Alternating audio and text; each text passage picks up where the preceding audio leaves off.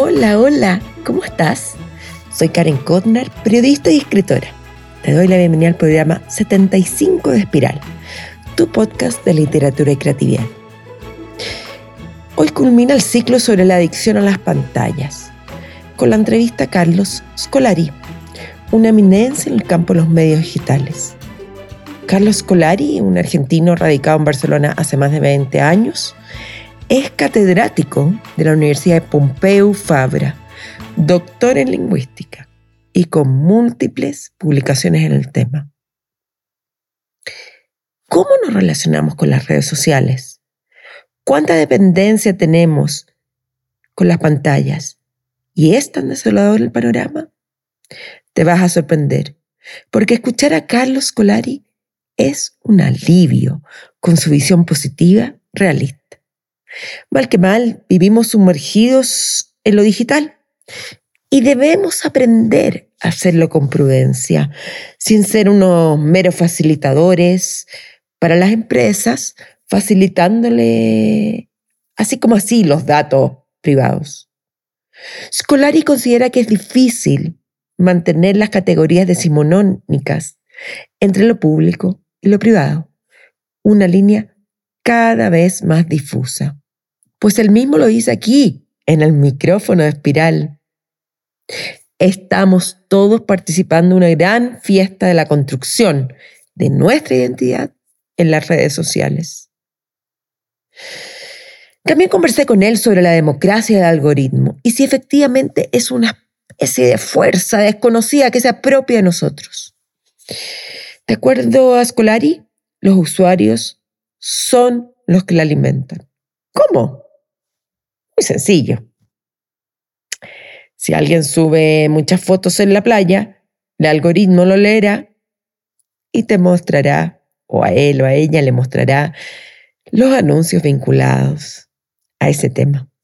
Recuento personal. Nieve y más nieve. Ese es el resumen desde el último episodio Espiral, cuando les conté cómo optimizar la lista de tareas.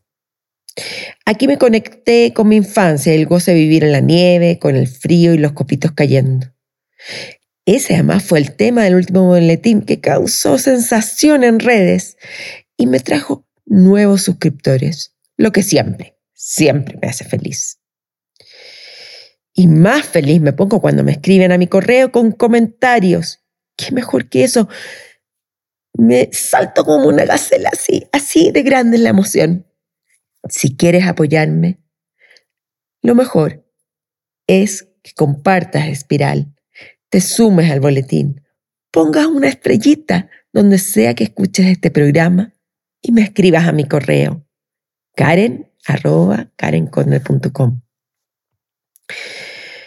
una gran noticia para mí ha sido la publicación de una antología de escritoras judías latinoamericanas. ¿Con qué?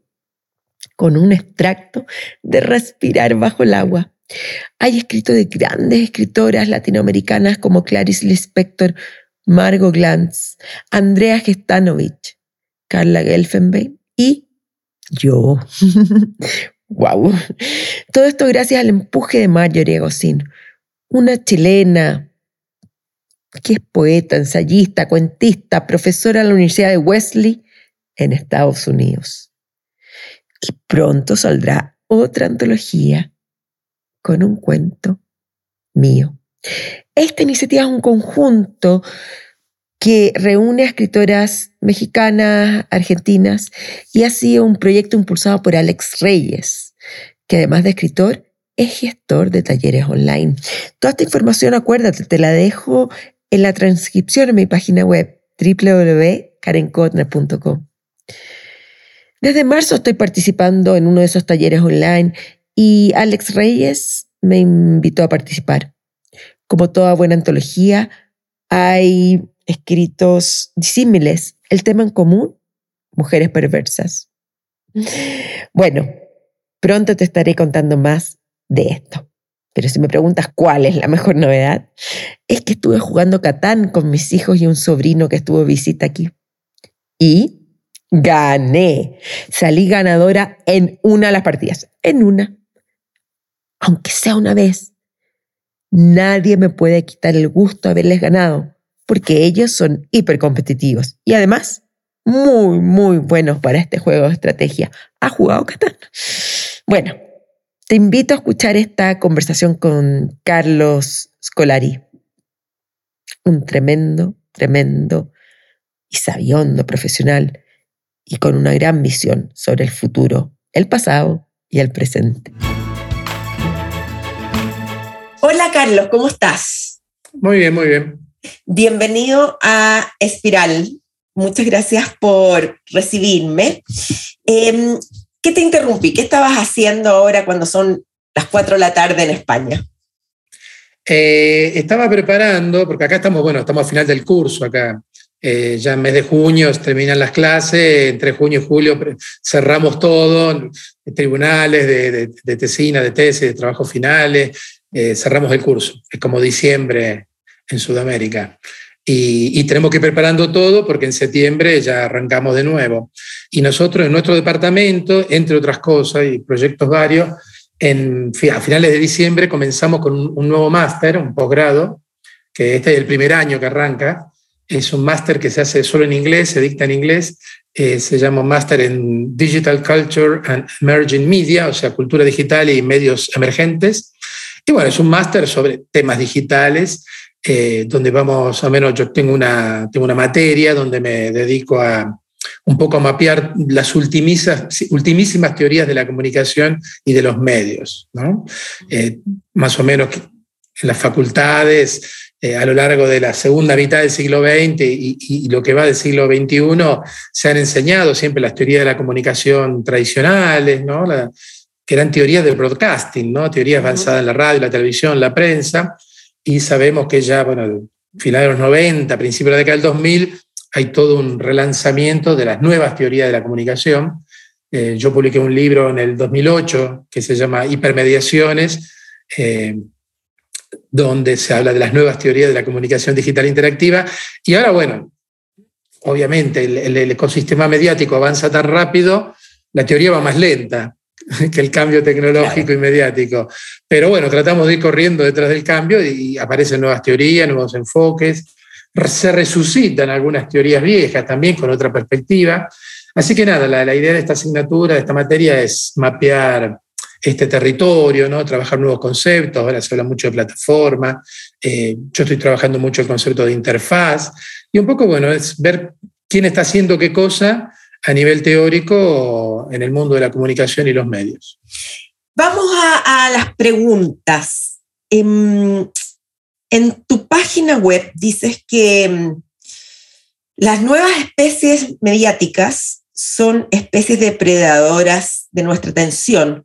El tiempo que pasamos en Twitter o en Instagram es tiempo robado a la lectura de libros o al visionado de la vieja televisión abierta todas estas nuevas especies invasoras, desde Twitter a Facebook, pasando por Netflix, Spotify, Instagram o la misma Wikipedia. ¿Qué, qué nos estás diciendo aquí con esto? Especie depredadora, atención. A ver, primero, nuestro tiempo, el tiempo de los seres humanos es un recurso limitado. Esto ya se sabía en la época de la radio y de la televisión. Si uno estaba mirando cierto programa de televisión, no podía ver otro programa. Era una, elección blanco-negro. Por eso había una gran competencia en esa época. Los canales de televisión, había uno, dos, tres, cuatro. En Estados Unidos había tres cadenas. Eh, estamos hablando de los años 60, 70. Eh, después esto se fue diversificando. Apareció la televisión por cable o satelital.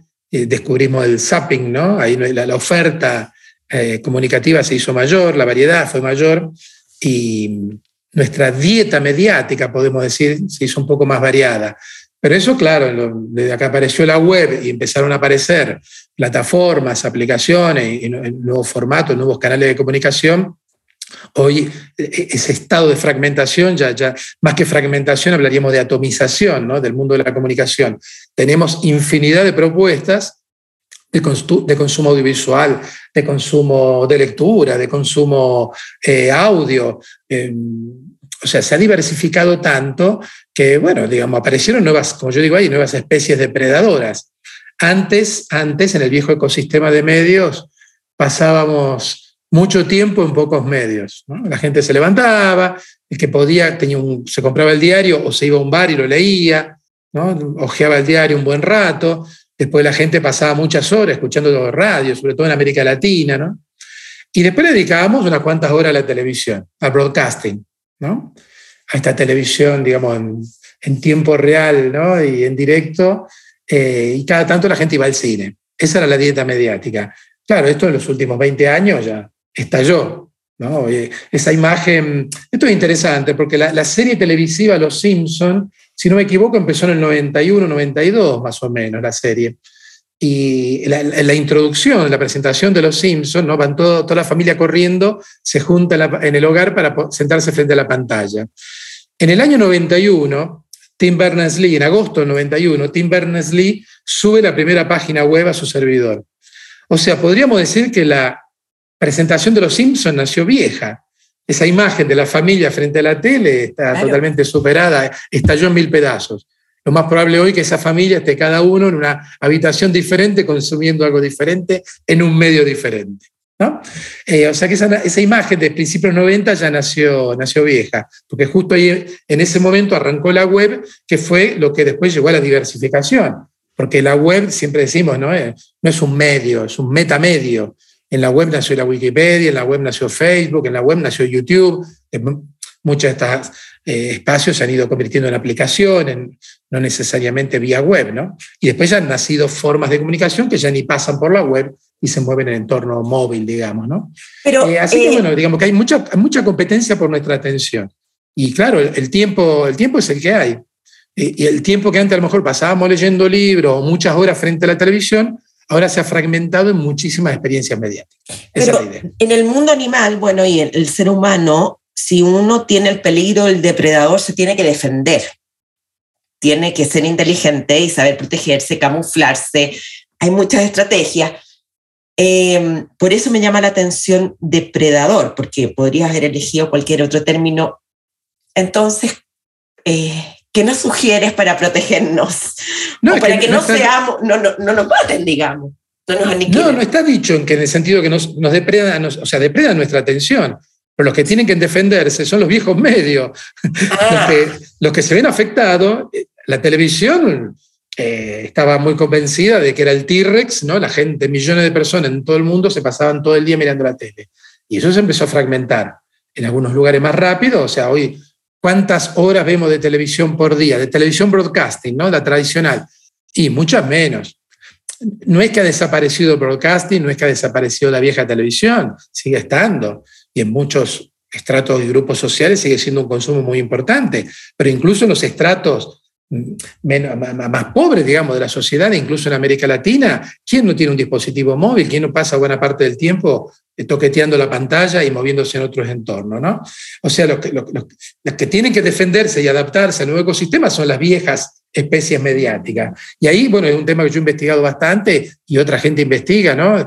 Es cómo se adaptan los viejos medios a estas nuevas pirañas, ¿no? Depredadoras que le comen la atención. Si, por ejemplo, uno ve los diarios, los diarios en papel, los diarios en papel eh, están pasando por un muy mal momento. Yo no sé en el futuro si habrá diarios en papel, pero los diarios en papel llegaron a un tope, por ejemplo, hablemos de Estados Unidos, ¿no? que hay muchos datos ahí. Llegaron a un tope en los años 40, 50, fue el máximo, ya sea en cantidad de diarios, en, en cantidad de lectores, en cantidad de publicidad, ¿eh? que, los diarios se llevaban para, digamos, de la torta publicitaria, eh, los diarios tenían una buena feta. Cuando aparece la televisión en los años 50, ahí empiezan a caer los diarios de a poco. Empiezan a caer, a caer, a caer de a poco. Cae la, cae la cantidad de lectores, cae la cantidad de diarios y cae la inversión publicitaria. Esa caída muy lenta, a partir de los 90, se acelera con la web. Y cuando llegan las redes sociales, ya cae en picada y encima viene una pandemia que cierra todos los kioscos y cierra todo. O sea, pobre los diarios, ¿no? Se entiende que vayan tan mal. Los diarios han tratado de hacer frente a esto, sí, lo han hecho siempre. Yo recuerdo, bueno, en los años 80 se daba la estrategia, incluso antes, ¿no? De, no sé, con el diario el domingo venía un libro impreso. Después empezaron a poner VHS, películas. Después vino el DVD, incluso DVD. O sea, esto de drogar, podríamos decir, el diario con fascículos, con otras cosas, era una forma de tratar de adaptarse, de dar un contenido extra para que el diario pudiera sobrevivir. Y así todo, las ventas siguieron cayendo. Eh, el diario cambió el, diseño, la maquetación. Si uno ve un diario de los años 80, eh, es interesante esto. Por ejemplo, en Estados Unidos, a medida que la televisión se arraiga, empiezan ya los diarios empiezan a apostar por el color. ¿No? Ya en los años 70, cada vez más hay diarios en color en Estados Unidos, porque tenían que competir la especie depredadora de esa época que era la televisión. Y ya en los años 90 eh, y 2000 se da el proceso de rediseño de la, prensa. Los, diarios de antes, ¿no? y esto seguramente pasó en Chile con el Mercurio y todos los diarios, ¿no? y en Argentina y en todo el planeta. Los diarios de los años 70, 80 tenían artículos mucho más largos, eh, tenían fotografía, pero no había tanta infografía, no tenían color. Si uno ve un diario de hoy, eh, del año 2022, los diarios tienen artículos mucho más cortitos, tienen mucha infografía, tienen fotografía, tienen iconos de color para identificar los temas, muchos recuadros con eh, lo que se llama en inglés snippets de información muy breve. O sea, yo digo, el diario de hoy no es un diario, es una página web impresa. El diario se adapta, trata de crear una especie de web impresa para que la gente que se ha formado leyendo la web, hablamos de la gente menor de 30 años, ¿no? trate de leer el diario y encontrar algo parecido. Son gestos de adaptación. ¿Alcanzará eso? Mm, no sé, veremos. La televisión también se ha adaptado. Eh, todos estos cambios, cuando hablamos de la tercera edad de oro de la televisión, ¿no? Eh, uno ve la, serie de televisión de los años 60 o 70, Columbo. Columbo estaba Columbo, dos, tres personajes, dos más creo que había que se iban repitiendo, y el malo de turno. Y eso era Columbo. Y era una serie muy exitosa en esa época. Claro, imagine, comparemos Columbo con un Juego de Tronos, donde había, no sé, 30, 40 personajes principales prácticamente, y la complejidad de las tramas. Pensemos en series como Perdidos, Lost, con flash forward, flashbacks. O sea, la complejidad de la televisión de hoy es un gesto adaptativo. Si la televisión seguía generando columbos, nadie estaría mirando nada hoy de televisión. La televisión tuvo que empezar a hacer cosas mucho más complejas, más fragmentadas, más rápidas, ¿no? Para poder competirle a otras formas de entretenimiento. En primer lugar, los videojuegos. Los videojuegos. Quiero hacerte una cita aquí em, de que el año pasado nuestro país estuvo invitado en el Congreso del Futuro el periodista y escritor francés Bruno Patino, quien habló de la economía de la atención y cómo se ha desarrollado, cito, un nuevo mercado, el de las empresas tecnológicas que se encargan de captar nuestra atención y usarla para ganar dinero. Las empresas usan herramientas de neurociencia para conseguir que pasemos mucho tiempo frente a las pantallas. ¿Es cierto esto? Te pregunto yo a ti hoy día, Carlos. Efectivamente, las empresas nos están, están robando nuestra atención. Sí, sí, esto ya pasaba en la época del broadcasting. O sea, las grandes cadenas, los canales tradicionales de televisión, todavía hoy, bueno, se basan en el rating. El rating era captar nuestra atención. Y había toda una forma de narrativa en la televisión tradicional para tenernos ahí enganchados, ¿no? Eh, nos adelantaban trocitos del próximo programa, nos ponían un poco de publicidad, ¿no? Eh, la radio exactamente lo mismo.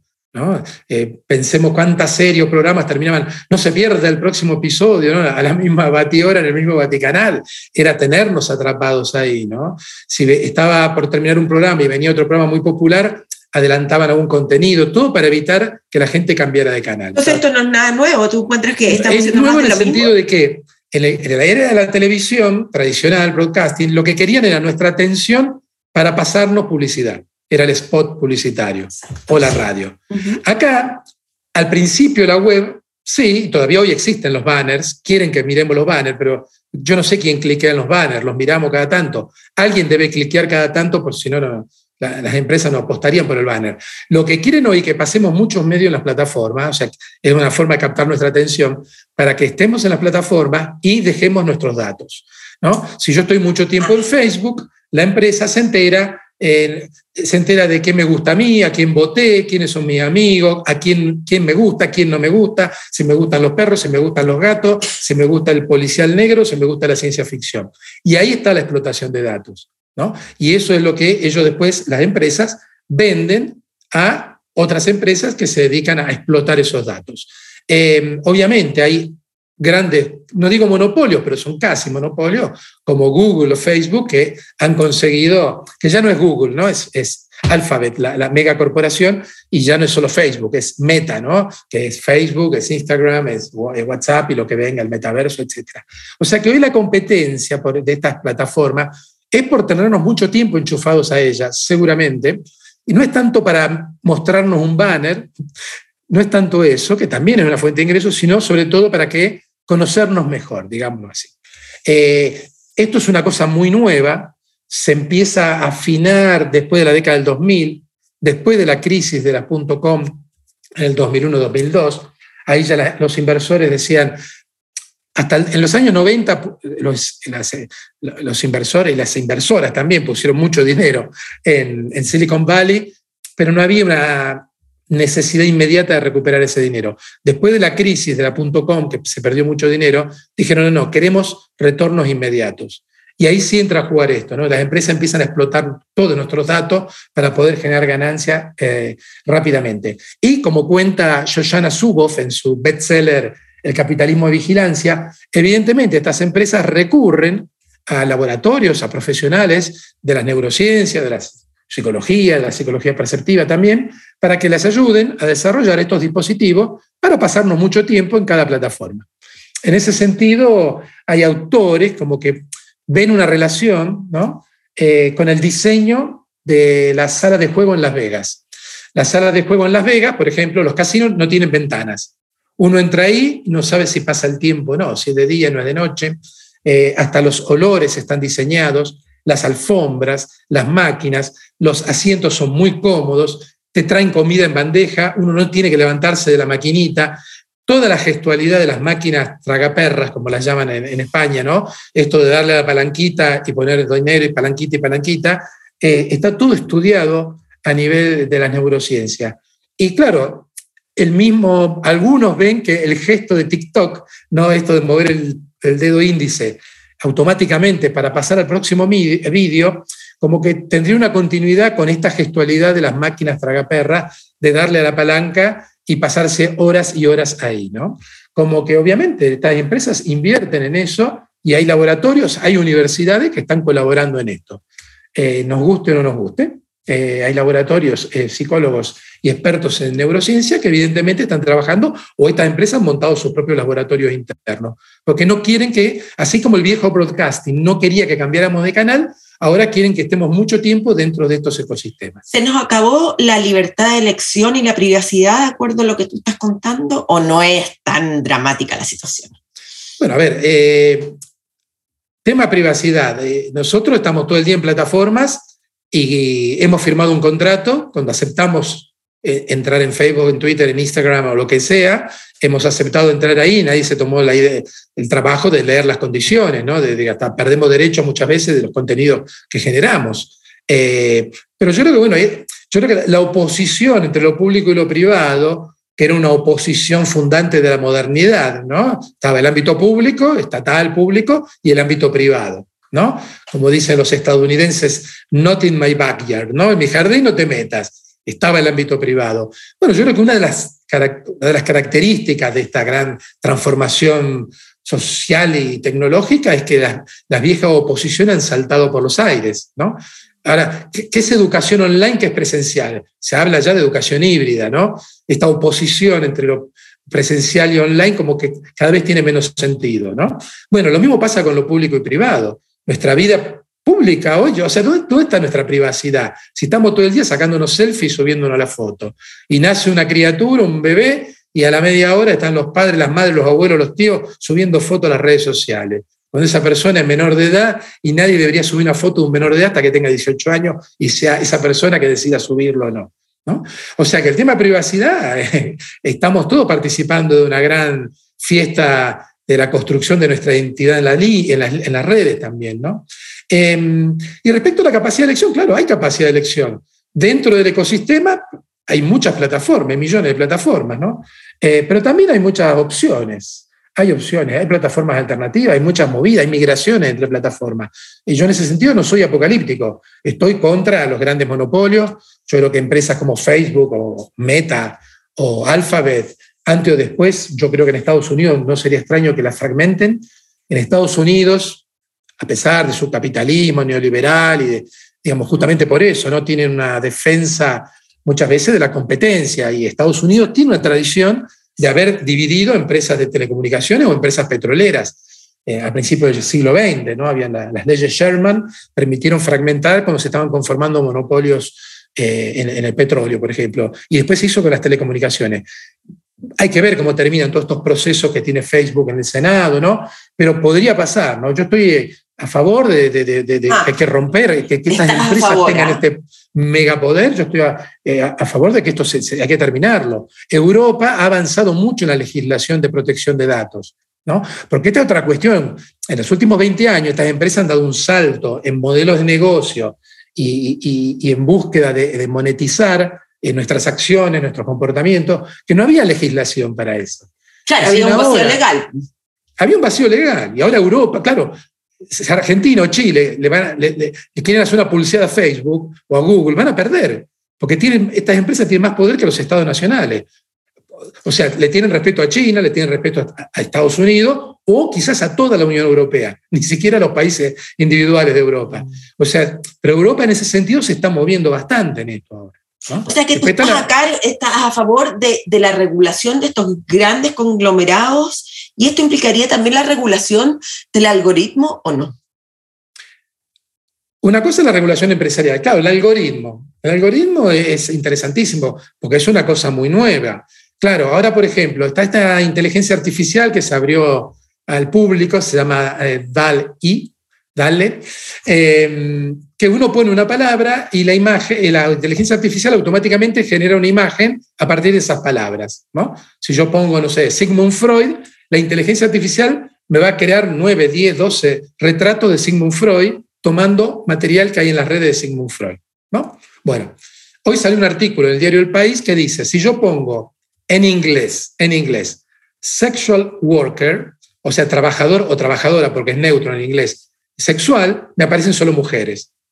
Entonces están diciendo, eh, el algoritmo eh, es, machista, ¿no? El algoritmo solo representa trabajadoras sexuales. Cuando uno pone la palabra worker, que en inglés podría ser hombre o mujer.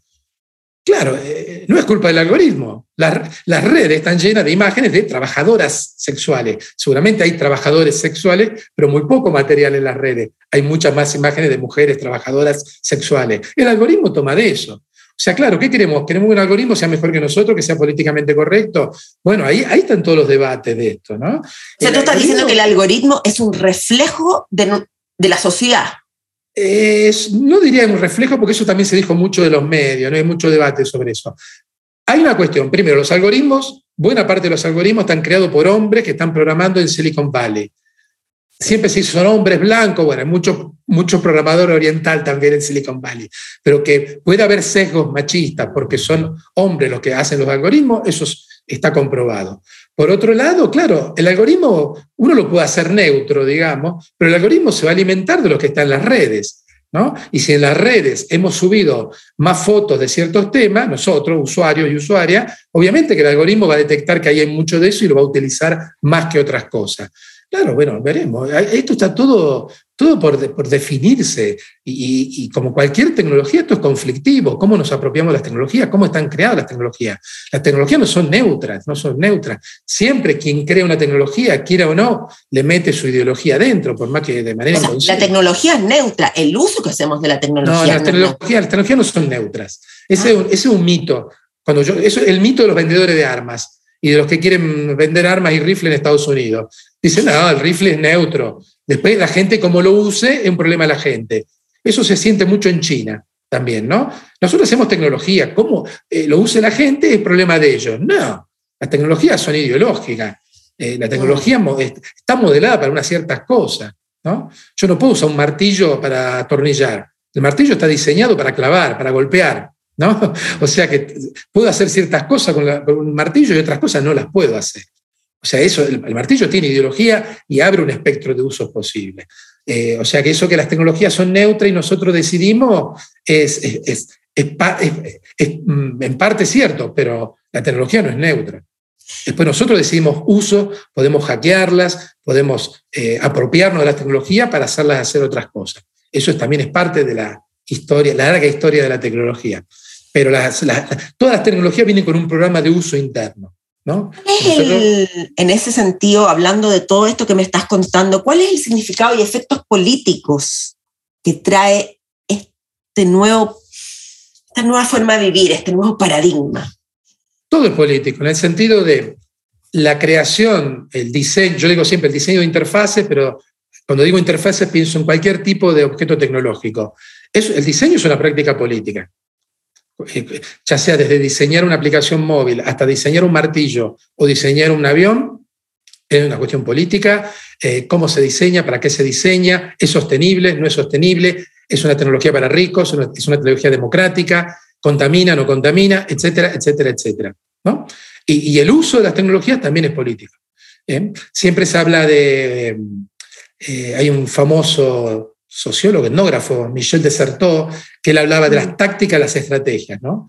En ese sentido, podríamos decir que crear una tecnología, eh, hay una estrategia del creador, del diseñador, del productor. Y después están las tácticas eh, nuestras, de los usuarios y usuarias, que tratamos siempre de confrontarnos con la tecnología. Mucha gente se adapta al uso previsto, pero muchísima otra gente no nos adaptamos al uso previsto de la tecnología y usamos la tecnología para hacer otras cosas. Pero si todo es político, entonces tú no estás preocupado por el futuro de la democracia. Nosotros, eh, yo hablo de interfaces y hablo de interfaces políticas. Nosotros, bueno, en Occidente, digamos, eh, que es el modelo que permeó y llegó a América Latina, tenemos una visión de la democracia, que es la visión republicana. Eh, por un lado, la idea de Estado Nacional, ¿no? que viene del siglo XVIII, más prusiana, diríamos, y los valores republicanos. En el caso de Argentina, Chile, bla, bla, toda América Latina, eh, son, son repúblicas, ¿no? con toda una serie de, de valores, todo un diseño donde hay partidos políticos, Normalmente se vota cuando se puede y nos dejan, votamos, hay un parlamento, habrá sistemas más presidencialistas y otros menos presidencialistas. Ese modelo ideal, ¿no? que en América Latina nunca terminamos de... Eh, nos costó mucho ¿no? Que, más o menos se implantara y funcionara, y todavía cada tanto hay resbalones. ¿no? Em, ese modelo estaba pensado, diseñado para una sociedad donde había prensa, había diarios, ¿no? siglo XVIII, siglo XIX, los ciudadanos, después las ciudadanas también podían votar, pero el ciudadano leía el diario, muchos ciudadanos leían el mismo diario, había pocos diarios, iban a un lugar, a un club, un café y debatían ideas, y ese era el modelo, ¿no? Esto Habermas lo describe muy bien en su trabajo sobre la opinión pública. Ese era el modelo. Claro, ya la gente no se levanta a leer el diario y va a un club a discutir estamos masacrándonos en redes sociales, hay polarización, las redes aumentan la polarización, etcétera, etcétera, etcétera. Entonces, ¿qué pasa? Esa interfaz política diseñada para la modernidad, para una sociedad donde la gente se informaba en la prensa, ya no funciona más. No funciona en Chile, no funciona en Argentina, no está funcionando en Perú, eh, no está funcionando en, Rusia, en ningún lado todo ese modelo ¿no? de, la democracia, de votar. Está en crisis la interfaz política republicana porque estaba diseñada para una sociedad que ya no existe, era una sociedad de masas, donde había prensa escrita, donde no había redes sociales. Lo que tenemos que hacer es repensar la democracia, rediseñar las interfaces políticas, incorporando estas nuevas plataformas. Pero tú estás diciendo una declaración muy potente. Ese modelo no funciona más y hay que repensar. ¿Tú crees que, lo estamos repensando efectivamente? Hay experiencias, hay experiencias en todos lados. Quizás hay, pocas experiencias a nivel así nacional estatal. Quizás los cambios van a empezar de, las, de, las, experiencias ciudadanas, las pequeñas comunidades o las, pequeñas, o las ciudades no tan pequeñas. ¿Estaríamos más frente a una democracia realmente directa con esto de las plataformas que el ciudadano puede hacer valer su voz más fácilmente? Hay mucha mitología sobre el voto electrónico. ¿No? Em, yo siempre digo, eh, incorporando un actor tecnológico no necesariamente cambia para bien la interfaz. Esto pasa mucho en el discurso de la escuela. Está el aula, ¿no? que es una interfaz educativa, y de hace 30 años nos quieren convencer, y 40, 50 años, ¿no? A Paulo Freire lo querían convencer en los años 60 de que había que meter televisión en el aula. Y a nosotros nos quieren convencer de que hay que meter computadora, super eh, pantallas, hay que poner eh, pizarras electrónicas, ¿no? A ver, incorporar actores o elementos tecnológicos en un aula puede servir, a veces puede servir, y otras veces puede terminar reproduciendo lo peor de la vieja educación. Lo que hay que cambiar dentro de esa interfaz educativa son las relaciones entre docente y estudiante. Y ahí sí, a veces algún actor tecnológico puede ayudar. ¿no? Pero lo que hay que cambiar son las relaciones. No basta meter tecnología en el aula. Y en política pasa lo mismo. Hay mucho hype con el tema del voto electrónico, ¿no? Esto de poder, se podría pensar una democracia directa donde cada semana yo voto un tema. Yo no sé si esa es la solución. Hay sistemas ya diseñados, incluso de código abierto. En Barcelona hay experiencia, en Europa hay experiencia de poder tomar decisiones entre miles de personas, ¿no? Pero yo creo que hay que repensar las relaciones, no, solo pensar que la tecnología nos va a salvar de esto. ¿no?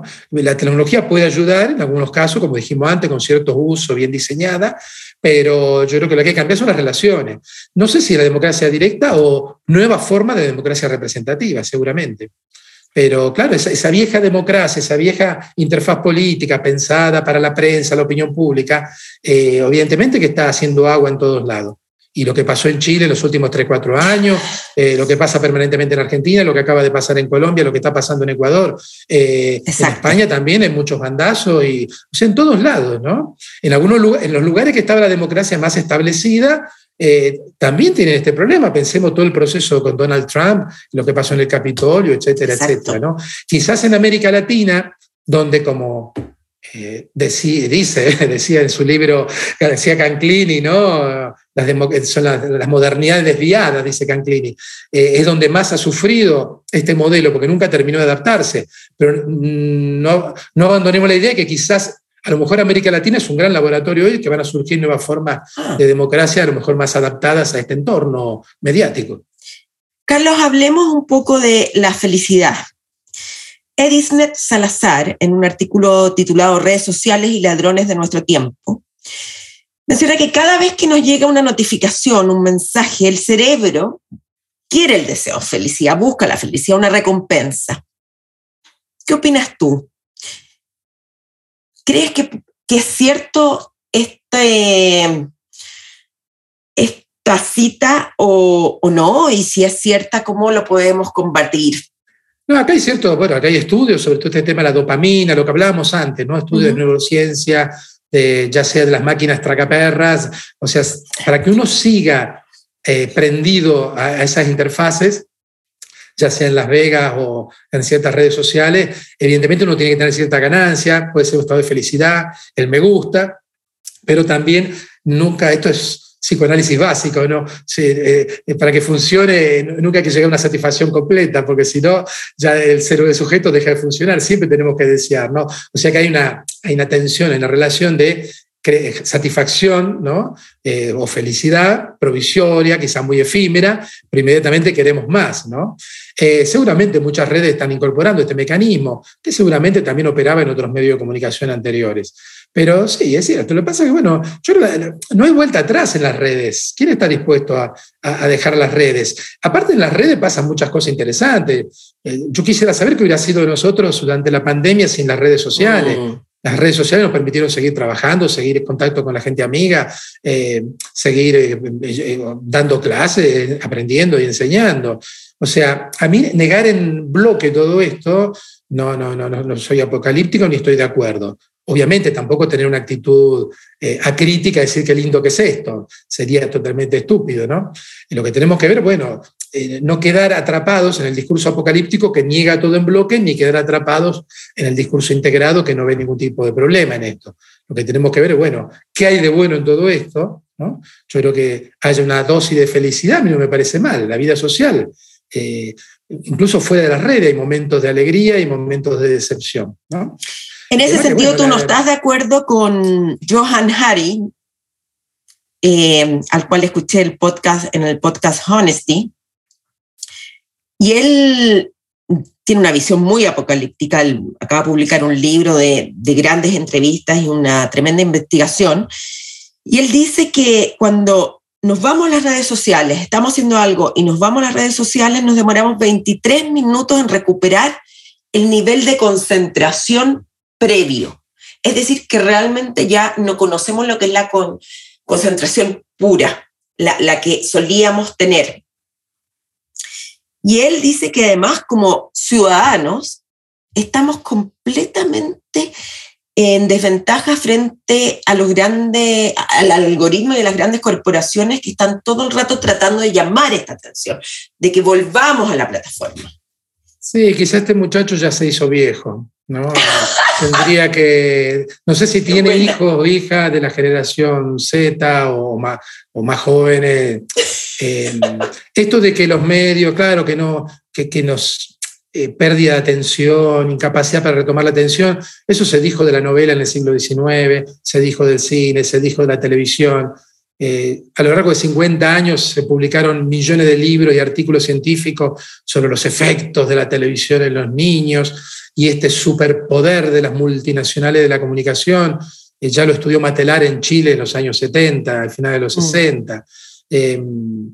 Eh, es cierto, y lo repito, que hay grandes corporaciones y que habría que, hay que operar sobre eso, pero de ahí a tener esta visión de control total, orwelliana, yo no estoy de acuerdo.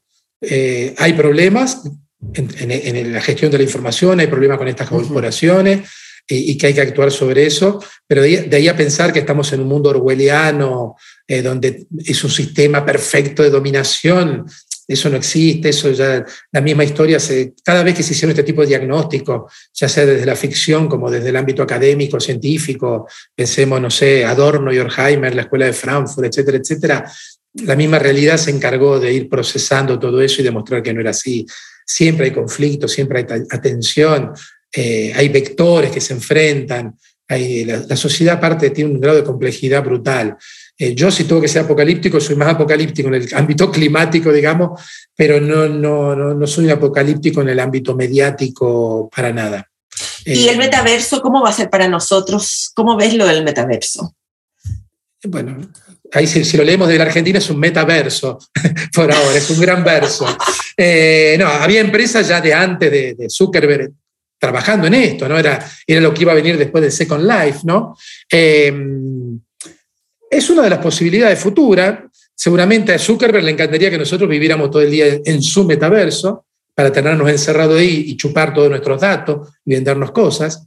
Va a haber grandes estrategias o intentos de que sea así, pero obviamente no, no es que nuestra vida va a pasar el metaverso, ni, ni, creo que eh, haya, va a haber muchas otras cosas dentro y fuera de, de todo este espacio de metaverso. Veremos. Yo creo que lo de Facebook es una apuesta muy grande, porque Facebook hoy es una empresa brutal. Eh, pensemos que más de un tercio de la humanidad está metido ahí dentro. 3 mil millones de personas están en Facebook. Es una empresa muy golpeada. Sus propios empleados se van y publican libros y entrevistas y la machacan. O sea, después de trabajar 15 años y facturar buena cantidad y ganar mucho dinero en Facebook, se van y, mm. critican la empresa. Se podrían haber ido antes. Em, pero yo creo que tenía que hacer algo para contentar a sus accionistas también, ¿no? Como que tuvo que patear la pelota hacia el futuro, lanzar una nueva utopía, porque la, vieja red social Facebook, ya la gente más joven, claro, por algo Facebook fue comprando otras redes, tipo Instagram, ¿no? Porque la gente más joven no está en Facebook, ¿no? Eh, entonces, bueno, yo creo que ahí es, interesante ver hacia dónde va esto. Eh, por otro lado, antes hablé de sistema complejo. Decir cómo va a ser el ecosistema mediático de acá a 10, 15 años, nadie tiene idea. Eh, se pueden hacer todas las predicciones que uno quiera, pero esto ya lo sabemos. Eh, todas las predicciones que se han hecho, solo muy poquitas tuvieron algo de relación con lo que realmente sucedió. ¿no? Al ser un sistema complejo, la incorporación de cualquier nueva tecnología, un nuevo actor, eh, ¿no? puede transformar todo el, todo el sistema en muy poco tiempo. Esa es una característica de los sistemas complejos, no solo sistemas tecnológicos. Hay teóricos políticos como Daniel Inerarity, que está insistiendo mucho en la complejidad de la política. ¿no? Tenemos que empezar a pensar en términos de complejidad, em, aprender a movernos en entornos complejos y quizás lo que dice Inerarity, y yo estoy totalmente de acuerdo, que son los populismos, son los que simplifican, ¿no? Todo es blanco y negro. Mm. Y justamente lo, de frente a esta incertidumbre que hay en la sociedad, ¿no? No estamos preparados para la complejidad. El populismo te ofrece una salida rápida. Ah, es blanco negro. Claro. Y la gente sigue eso porque le ofrece una respuesta simplificada a la complejidad. Es la vieja dicotomía, el yin Claro, es reducir toda una dicotomía. Mm. Por eso los populismos tienen éxito, porque la gente está asustada, ¿no? Estamos, bueno, venimos de una pandemia, crisis climática, el calor que hace ahora en España ni se los cuento, y encima tenemos una guerra acá nomás. Y, y ayer todo muy lindo, la cena, todos estos grandes líderes en el Museo del Prado, pero aquí España va a aumentar el presupuesto de defensa, va a llegar al 2%, va a haber 300.000 soldados en la frontera este de Europa, o sea, todo muy lindo, pero hay mucha incertidumbre, hay mucho temor. ¿No? Temor por el futuro, temor a perder lo que más o menos todavía queda del Estado social en Europa. Y, frente a eso, claro, los populismos simplifican, ¿no? dan una solución blanco y negro y, por eso, digamos, es peligroso esto, porque la realidad es compleja. Es muy compleja y yo creo que es una responsabilidad para los que estamos en la universidad y cualquier maestro o maestra de eh, tenemos que hacer el esfuerzo de enseñar a, a, las nuevas generaciones a pensar en términos de complejidad, ¿no? Y, no buscar soluciones fáciles o, o eh, oposiciones fáciles, digamos. Para ir cerrando, me gusta que tú no seas apocalíptico. Me encanta. Eh, es como que... Y eso que vengo de Argentina. Y eso pero vives en España. Em, pero no podemos negar que los grados de infelicidad en la gente joven aumenta, la tasa de suicidio aumenta, se viralizan conductas que son más nocivas, es más fácil el acceso a la droga, es más fácil el acceso al alcohol. ¿Cómo combinas lo no apocalíptico con estas realidades que son contundentes en la vida de la gente común y corriente que no está metida en la academia, de las personas, de las familias o de lo que era la familia? Yo haría una lectura más, yo, yo trabajo mucho lo que es evolución de los medios y ecología de los medios, siempre tiendo a hacer lecturas más amplias, ¿no?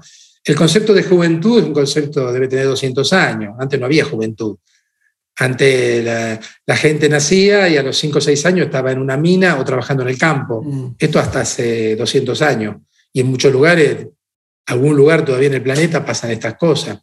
Eh, antes la expectativa de vida hace 200 años, que era 35 o 40 años. Eh, yo creo que, bueno, eh, hoy se vive mejor que hace 100 o 200 años. Eso está fuera de discusión y hay números. No está fuera de discusión, al contrario. Hay mucha gente que dice, uh, este mundo no se puede vivir más, las pobres generaciones. Bueno, yo, yo no cambio este mundo por el mundo de hace 200 eh, años o más, ¿eh? o 100 años. Eh, lo que hay que luchar y comprometerse para tratar de mejorar esto. Cada, cada época tiene su malestar en la cultura, diría Freud.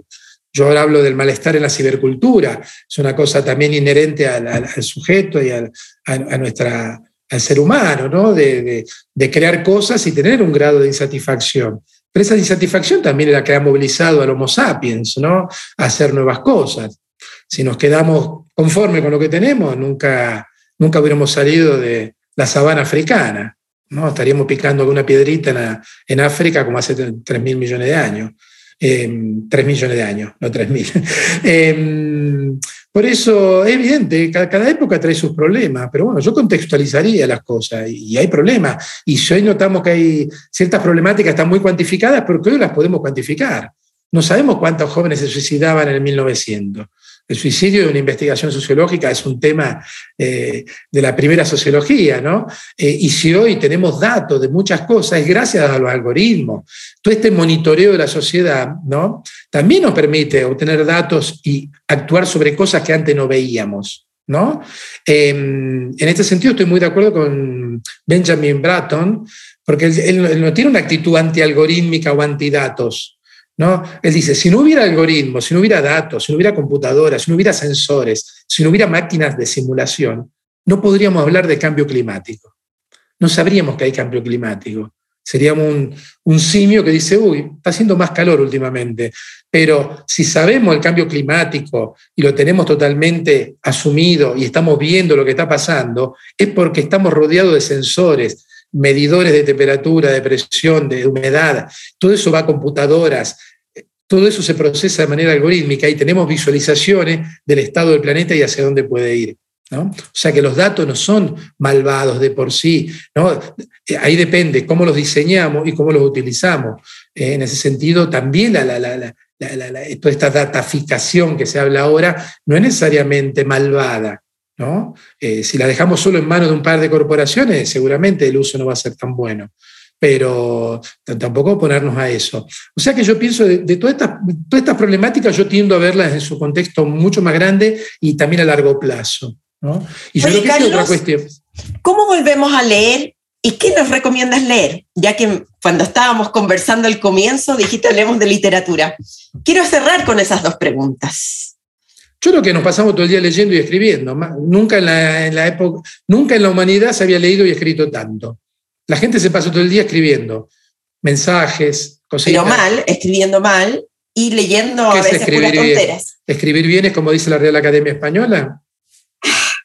Pero ah, eh, mm. eh, como sociedad nos hemos puesto de acuerdo que hay ciertas formas para comunicarse, ¿o no?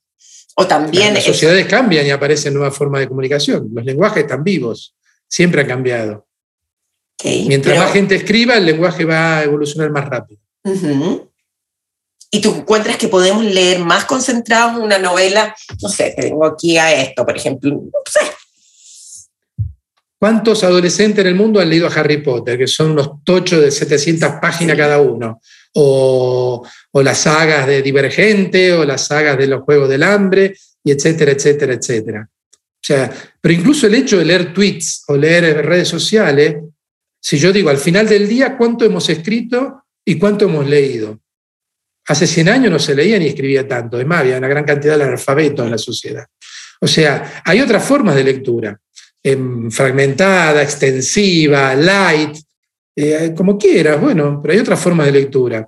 A lo mejor, bueno, yo he escrito un libro, se llama Cultura Snack, es un libro sobre la cultura snack, escrito todo en, fragmentos. Y, y, yo creo que, bueno, mucha gente me, le gustó ese tipo de escritura, como que se adapta bien a los, ritmos de lectura de la pantalla. Es un libro que a lo mejor uno no, lo puede leer linealmente, pero no es necesario leerlo linealmente. Se le puede abrir en cualquier página y disfrutarlo, o no, o enojarse con el autor. Pero yo creo, bueno, empieza a haber nuevos formatos textuales. En ese sentido, claro, nosotros a lo mejor venimos de la cultura del libro, que leer es estar encerrado frente a un libro, ¿no? Eh, bueno, ese estar encerrado frente a un libro en el siglo XIX era un problema, era terrible. A Flaubert le hicieron un juicio por Madame Bovary porque sobre todo las lectoras estaban todo el día encerradas ahí y, desatendían a sus maridos de la tarea doméstica.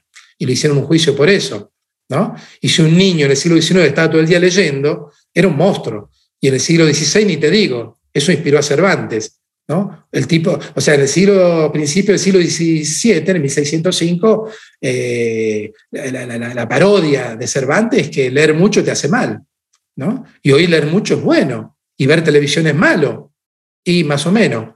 El otro día hablaba con un colega, gran intelectual, gran escritor, y que tiene hijos pequeños, y me decía, no, no, a mí no me molesta que vean televisión. El problema eran los móviles. Y si veían televisión no era un problema. Hace 10, 15 años, 20 años, eso era un sacrilegio. porque había, el, nuevo medio era la televisión. Y eso es lo que molestaba hace 20, 30 años. Ahora la televisión se naturalizó, ver televisión no es malo aparentemente ahora. Y lo, lo malo es la, cosa nueva, el móvil y la aplicación.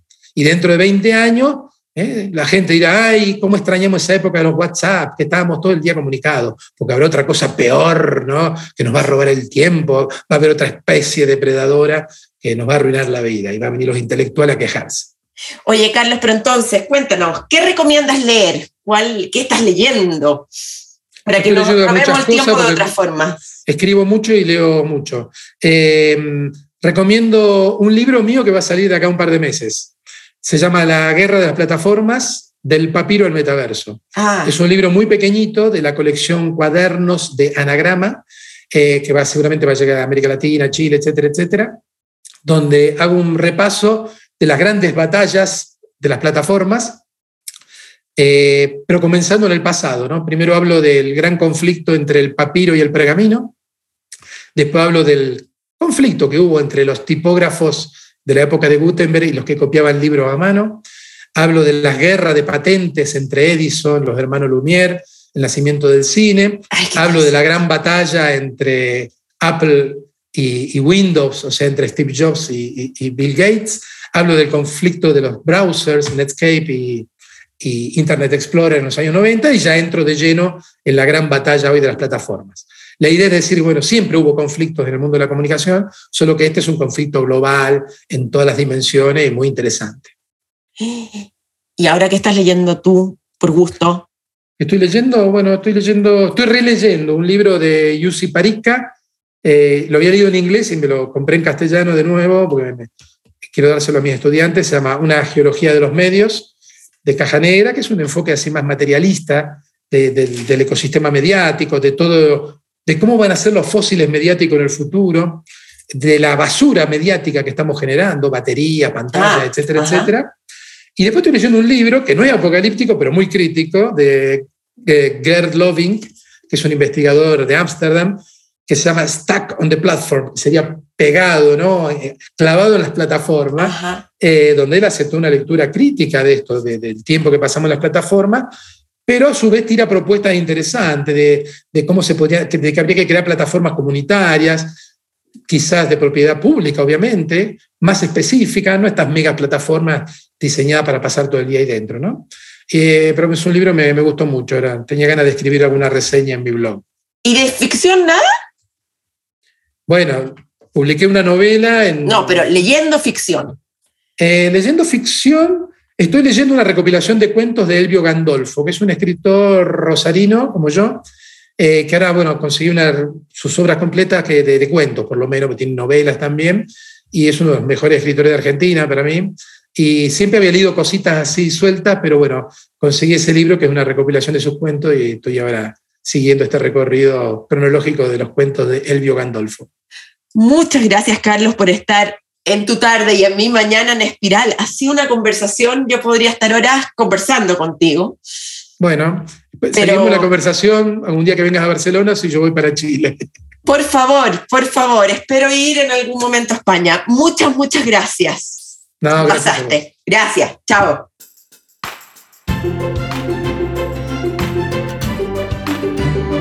Ojalá yo fuera tan positiva como Carlos. Colari. Reconozco que me ayudó muchísimo conversar con él. Es un hecho que no podemos separarnos de nuestros aparatos, de nuestras pantallas, y en el futuro se vendrán cambios aún más importantes.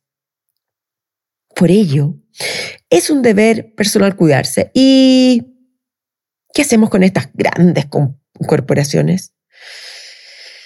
Para esa pregunta no tengo respuesta, pero yo creo que sin duda es necesario limitar en parte la actividad de ellas en relación con nuestra información.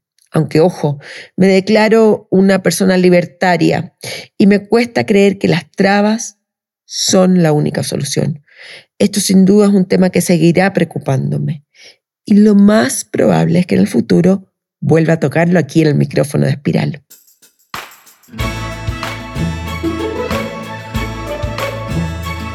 ¿Qué haces para cuidar tu información personal? Yo, por ejemplo, no entrego tan fácil mi correo electrónico o mi número que en Chile, identificación nacional, que se llama RUT en Chile. E intento disminuir estas suscripciones y cosas que de repente me hacen llegar más spam. ¿Tú? Cuéntame, ya sabes cómo encontrarme. En mi correo karen o en las redes o en la misma transcripción me puedes dejar el comentario. Lee, escribe, crea. Chao.